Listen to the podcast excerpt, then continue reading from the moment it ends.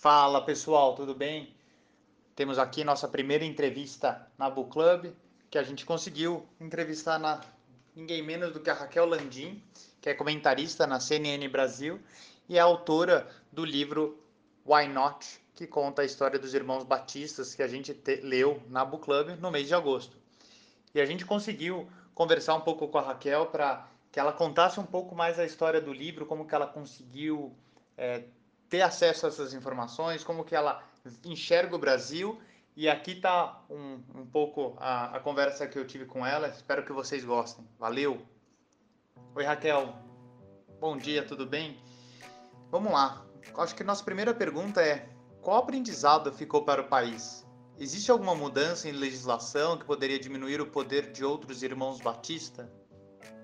Olha, acho que o Brasil já está num processo de reflexão já há alguns anos sobre esse capitalismo de laços entre as empresas brasileiras e o Estado, seja por meio de corrupção, seja por meio de créditos subsidiados. Eu acho que é um, um debate que está avançando é, no Brasil, felizmente. Entendi.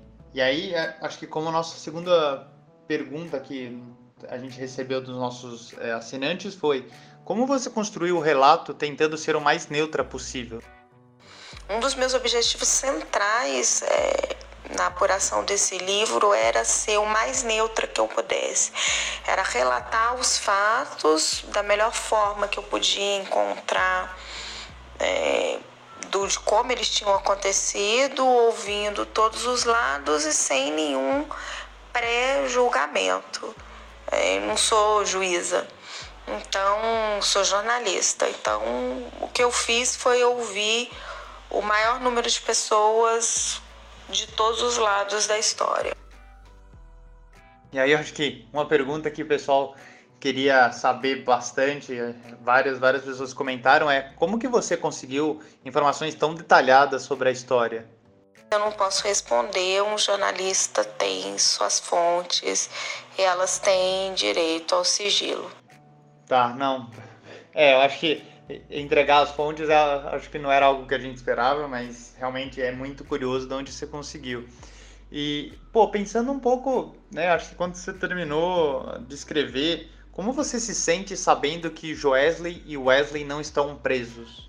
Olha, de novo, eu não, não sou juíza, né? Acho que é, a justiça é que está aí fazendo seu trabalho, a delação dos irmãos Batista está no Supremo Tribunal Federal é, os processos estão correndo, eu não tenho nenhum sentimento particular em relação a essa questão.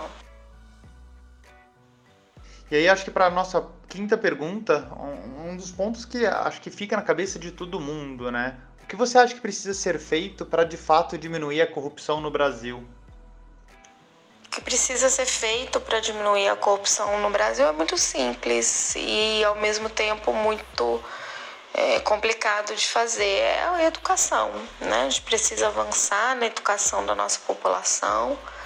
É, quanto mais educada, esclarecida a população tiver, é, mais, melhor ela vai escolher os seus, os seus líderes, é, mais as pessoas vão ter é, ojeriza a corrupção, desde a pequena corrupção até os grandes esquemas de corrupção.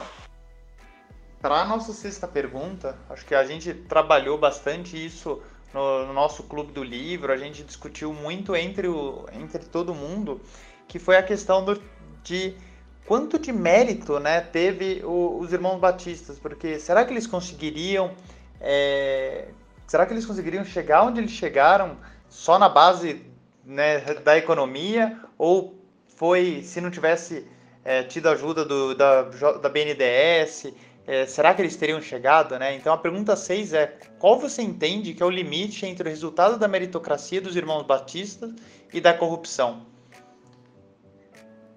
Os irmãos batistas são gestores excepcionais, eu acho que isso fica muito claro no livro a despeito dos diversos crimes que eles próprios com, confessaram, eles são é, gestores excepcionais. Isso não, não dá para negar.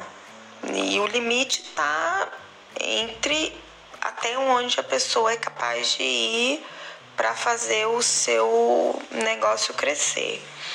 Ninguém acorda de manhã querendo corromper um político, um servidor público, da mesma forma também que ninguém é obrigado a fazê-lo. E aí, para nossa pergunta 7, é, imagino que a reportagem te fez ver o mundo de um modo menos preto e branco em muitos aspectos. Teve alguma descoberta inesperada nessa história que mudou a sua forma de ver os negócios e a política? O mundo é sempre é, cinza. As pessoas, independente do da, da posição social delas ou do, do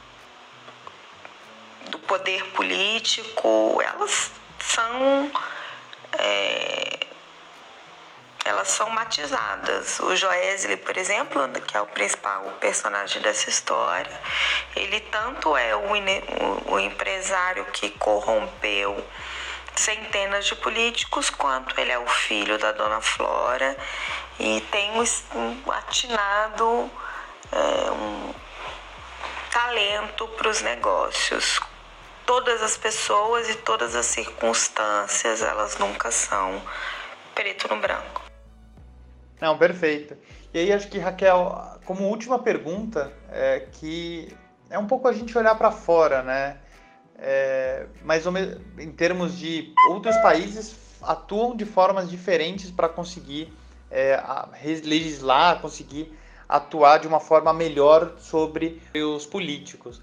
Você entende que estaríamos mais seguros tendo as doações das empresas mais as claras ou realmente restringindo para o fundão eleitoral? Olha, eu não sou cientista política, é, é difícil para mim ter uma opinião é, formada sobre essa questão do financiamento eleitoral.